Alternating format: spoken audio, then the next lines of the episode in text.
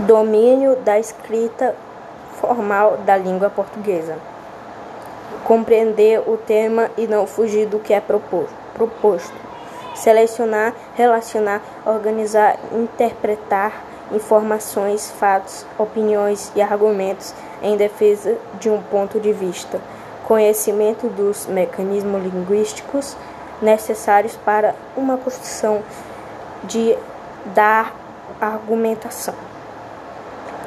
Respeito aos direitos humanos.